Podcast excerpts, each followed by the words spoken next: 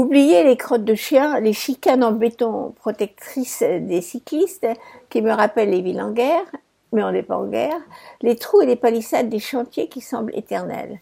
Si vous voulez retrouver la joie et la fierté de vivre ou de vous promener dans Paris, vous aurez dorénavant un lieu magique qui, heureusement, est là pour les siècles à venir. Gigantesque au milieu du marais, occupant 10 000 mètres carrés, de la rue des Francs-Bourgeois à la rue de Sévigné en passant par la rue des Blancs-Manteaux, le nouveau musée carnavalais méconnaissable ouvre ce week-end après cinq ans de travaux. Je me souvenais, comme tout le monde, du musée historique de Paris au charme vétuste, au parcours tortueux, où histoire rime avec ombre et poussière. Tout le contraire de ce nouveau carnavalet, qui vous emmène dans un voyage fluide et lumineux dans le temps. Larges fenêtres ouvertes sur les jardins des hôtels particuliers qui le composent, objets, maquettes, décors accessibles, visibles, proches, expliqués dans des petits écrans dans toutes les langues. Le passé a pris un coup de jeune, mais le passé est restauré avec ses couleurs d'origine, sa beauté retrouvée. On est en plein 21e siècle. Un sculptural escalier noir design relie les deux étages, mais vous êtes en même temps dans le Paris ancien, dans un espace où sont accrochées les enseignes en fer ou en pierre qui rappellent la vie quotidienne des Parisiens au précédent siècle. Ce musée avait été inventé par le baron Haussmann pardon, en 1866, qui, chance, n'en avait pas profité pour raser tout le quartier comme il avait fait avec d'autres quartiers populaires. L'équipe d'architectes, de conservateurs, de spécialistes de la rénovation a détruit, reconstruit, percé, ouvert et imaginé un parcours chronologique de l'histoire de notre capitale.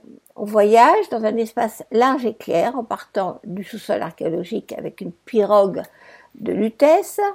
On est ensuite invité à se promener dans cette histoire jusqu'au XXIe siècle.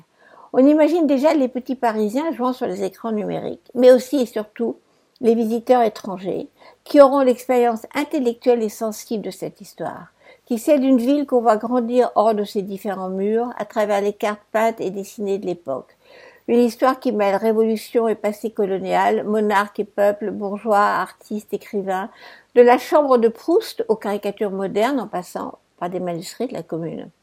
En détruisant les multiples couches de faux plafonds, les fresques d'origine ont été retrouvées, comme les façades du musée ont retrouvé leurs couleurs et leurs statuts. Une invitation à s'intéresser à la genèse et au développement d'une des plus grandes villes de l'histoire occidentale. Une ville où énormément de choses ont été inventées, à commencer par la liberté, dit François Chatillon, l'un des architectes de Carnavalet. Dans son discours d'inauguration, Anne Hidalgo a tenu à rendre hommage à ma nièce, Delphine Lévy, directrice des musées de Paris qui, dit-elle, a su la convaincre, la rassurer, quand elles se sont lancées ensemble dans ce projet titanesque. Disparue l'été dernier, Delphine Lévy n'a pas vu l'ouverture du flamboyant musée d'histoire de Paris. Mais elle aura son nom gravé à l'entrée sur une plaque. Son histoire à elle sera pour toujours liée à ce nouveau monument de Paris.